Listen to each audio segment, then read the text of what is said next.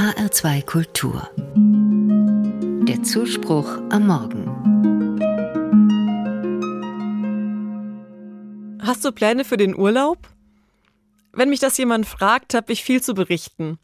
Ich bin nämlich gut darin, meine freien Tage möglichst effizient durchzuplanen. Viel zu gut. Manchmal hätte ich lieber weniger Pläne für den Urlaub.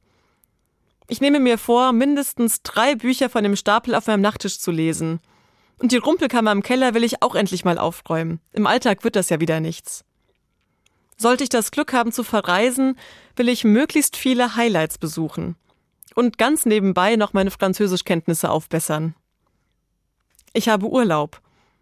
Ein Privileg, das längst nicht alle Menschen haben, das ist mir bewusst. Doch selbst hier nehme ich oft den Druck mit, möglichst viel zu schaffen. Früher war das anders. Als kleines Mädchen beim Spielen im Sand zum Beispiel. Gefühlte Ewigkeiten konnte ich mich darin verlieren, ohne erkennbar voranzukommen, ohne etwas zu schaffen. Daran haben mich zwei Kinder erinnert, die ich bei meinem letzten Urlaub am Meer beobachtet habe. Gemeinsam haben sie eine besonders kunstvolle Sandburg gebaut, mit Muscheln und bunten Steinen verziert und mit Mustern, die sie mit den Fingern vorsichtig in den Sand gezogen haben. Sie waren noch nicht ganz fertig, da hat eine Welle das Kunstwerk in sich zusammensacken lassen. Was für eine Enttäuschung. Doch die beiden Kinder haben gequietscht vor Freude und sich kurzerhand neu ans Werk gemacht. Viele Sandburgen haben sie an diesem Nachmittag gebaut.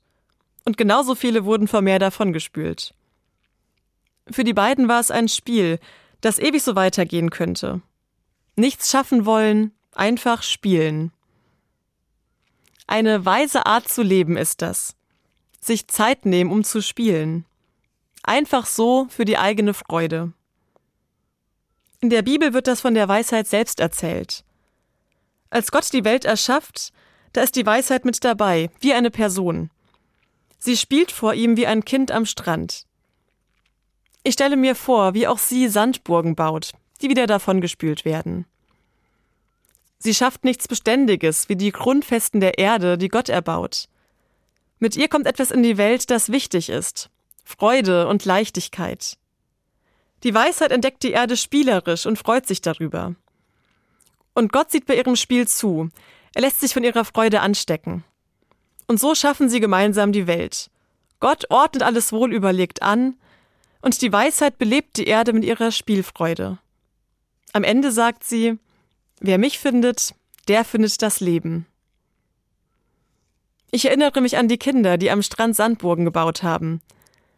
Wo so freudig gespielt wird, da ist Leben.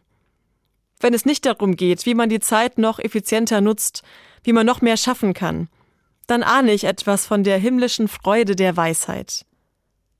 In Hessen ist gerade Ferienzeit.